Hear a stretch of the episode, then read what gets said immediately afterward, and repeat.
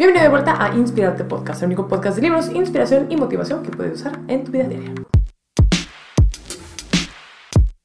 Bienvenido al 2021, como siempre yo soy Kara Nietzsche, es un honor y un placer tenerte aquí el día de hoy en Inspirarte Podcast, el podcast donde hablamos de cosas de la vida, cosas del amor, cosas de los libros, cosas intelectuales por lo general y así como he dicho muchas veces, mi chamba es inspirarte a pensar. Así que qué lindo, qué hermoso, qué precioso iniciar este año juntos, iniciar este año con una set de nuevos metas, nuevos retos que nos hemos establecido probablemente en diciembre o ahora en enero, todavía es tiempo para ponerte metas y objetivos. Pero para mí es un honor acompañarte en este trayecto y es un placer estar en comunicación constante con ustedes. Si no me sigues en TikTok o en Instagram o en todas esas redes sociales que están allá afuera, te lo recomiendo porque la verdad es que hay muchísima interacción. Siempre estoy platicando con ustedes y me encanta ver sus puntos de vista sobre las cosas que publico y debatir sobre nuestras opiniones. Así que si no me sigues, te lo recomiendo. El tema del día de hoy, si ya lo leíste en el podcast, es cómo cuidar tu energía. Y me parece muy apropiado tocar este tema en inicios del 2021 porque ya hemos hablado en episodios anteriores sobre cómo generar nuevos hábitos,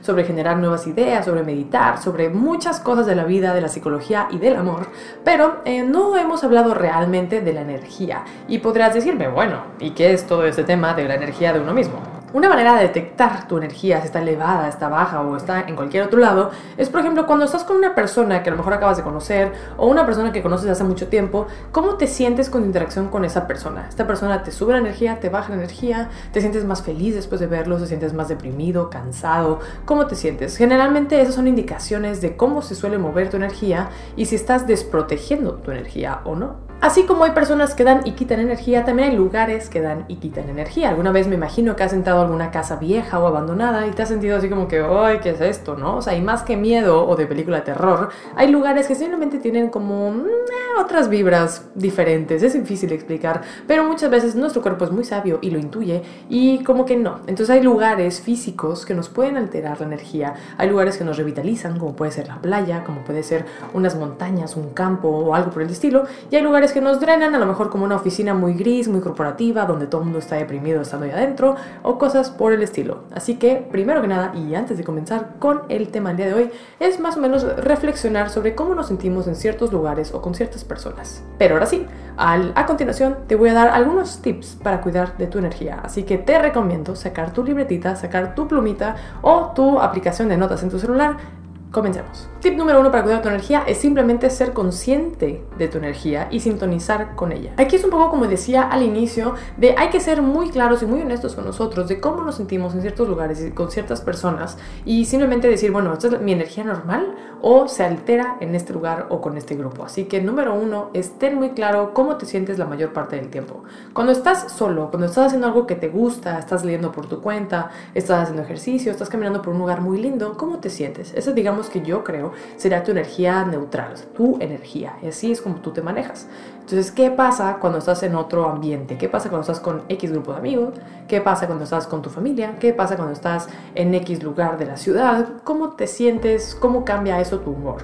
Sé muy consciente de estas fluctuaciones para poder trabajar con lo que no te guste. Tip número 2 es no le tengas miedo a establecer límites con las personas. Algo que le pasa a muchas personas por querer quedar bien o no querer ser groseros con alguien más es no atreverse a decirle que no a las personas. Muchas veces alguien nos puede decir, oye, vamos a hacer tal evento, vamos a ir a tal restaurante, vamos a hacer tal actividad, eh, ¿vienes o qué onda? Y a lo mejor tú no quieres, porque a lo mejor tú no tomas alcohol y no quieres ir a un bar, o a lo mejor no te gusta la música fuerte, entonces no quieres ir a un antro, que obviamente en pandemia todo esto pues... Eh, medio subjetivo, pero bueno, algún día a lo mejor regresará a la vida normal.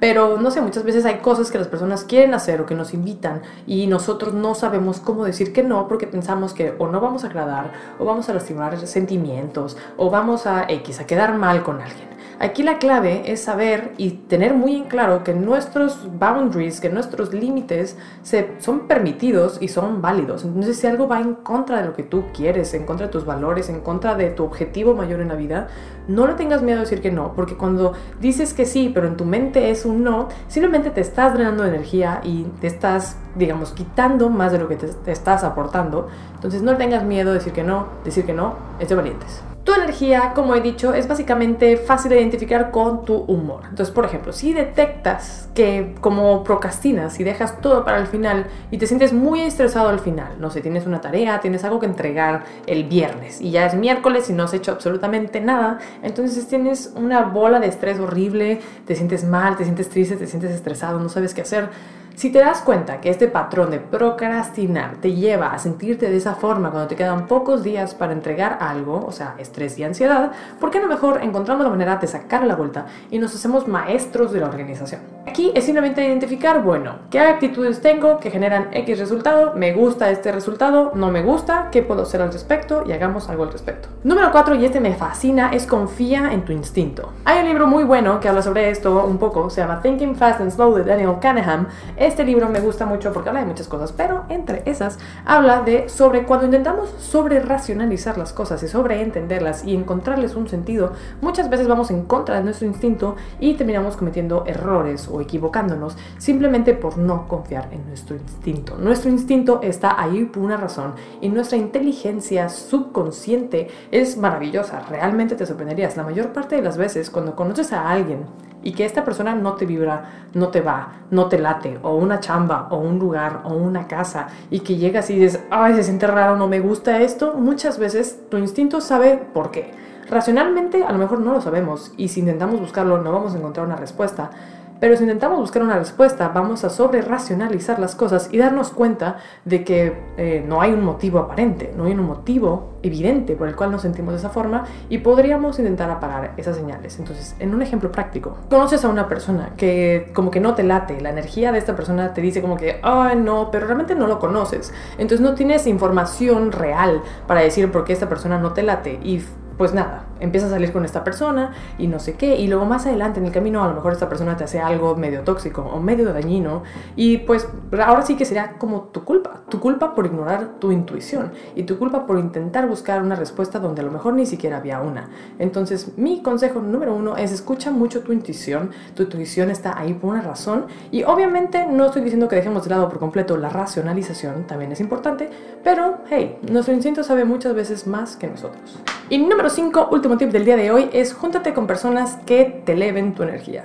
Es un dicho muy famoso por una razón de dime con quién te juntas y te diré quién eres, porque obviamente el círculo de las personas con las cuales te rodeas afecta muchísimo en cómo eres, en cómo te percibes y en cómo te, alimentas de energía. Por ejemplo, si te juntas con puras personas con un mindset de crecimiento que siempre están buscando crecer en el trabajo, económicamente, socialmente, tienen ambiciones, tienen objetivos, tienen metas, muy probablemente un poco de esto se te pegue a ti también y empieces a andar en este mismo círculo de energía que estas personas están.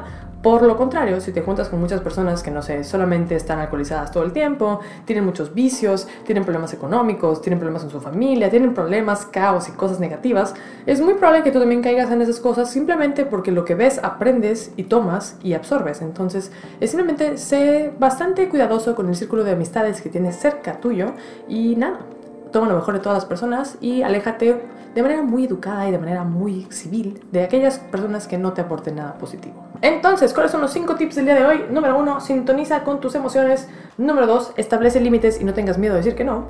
Número 3, sé consciente de lo que desencadenan tus decisiones. Número 4, confía en tu instinto. Y número 5, procura círculos sociales que te nutran. Así que sí, gente, espero que estos 5 tips te sirvan para cuidar tu energía y para andar por este 2021 con mejor ganas y con mejor todo para tener un año exitoso y lleno de puros éxitos. Como siempre, te recomiendo muchísimo seguirme en todas las redes sociales, Instagram, TikTok o la que tú quieras. Te recuerdo que mi libro El amor tiene sabor a café ya lo puedes encontrar en carlaneaves.com. Ahí está para que lo disfrutes y sabores una rica taza de café junto conmigo. Ding, ha hecho. Hice un cheers con mi micrófono. Hey, qué romántico. Pero siguiente, yo soy Karen Nips. Es un honor y un placer haberte tenido aquí el día de hoy y te veo en el siguiente Inspirarte. Bye.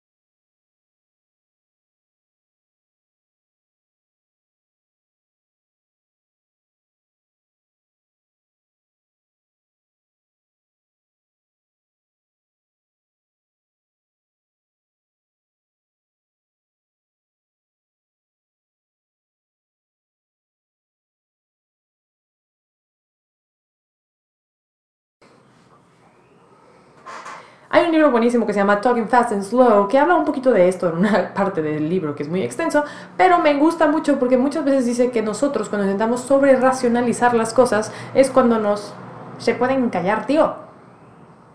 Hay un libro muy bueno que habla un poco sobre hay un libro muy bueno que habla un poco sobre esto que se llama Think Fast and Slow, que creo que lo tengo acá atrás.